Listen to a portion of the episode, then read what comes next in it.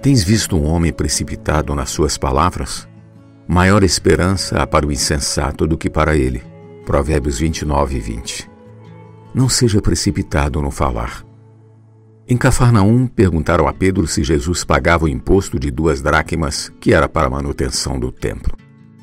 Pedro, precipitando-se, respondeu que sim, pois para ele era óbvio que todo judeu tinha a obrigação de pagá-lo.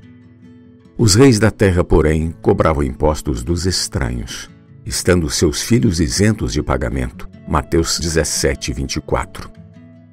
Portanto, Jesus, o Filho de Deus, não tinha a obrigação pessoal de pagar pelo sustento da casa de Deus.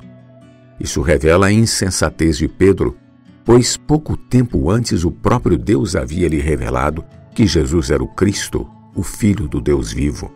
Mateus 16, 16 e 17. Quando a resposta é óbvia demais, a nossa tendência é responder sem pensar.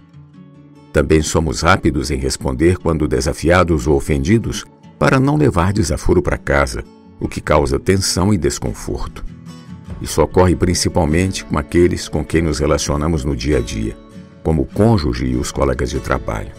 Com o tempo, as mágoas se acumulam e raízes de amargura surgem, minando o relacionamento. Em circunstâncias como essas, precisamos aprender a nunca responder sem refletir mas sim nos voltar ao Senhor e pedir luz para a situação. Desse modo, vamos poupar muitos desgastes desnecessários. É isso que a Bíblia nos ensina. Não saia da vossa boca nenhuma palavra torpe, e se unicamente a que for boa para edificação, conforme a necessidade, e assim transmita graça aos que ouvem. Efésios 4, 29.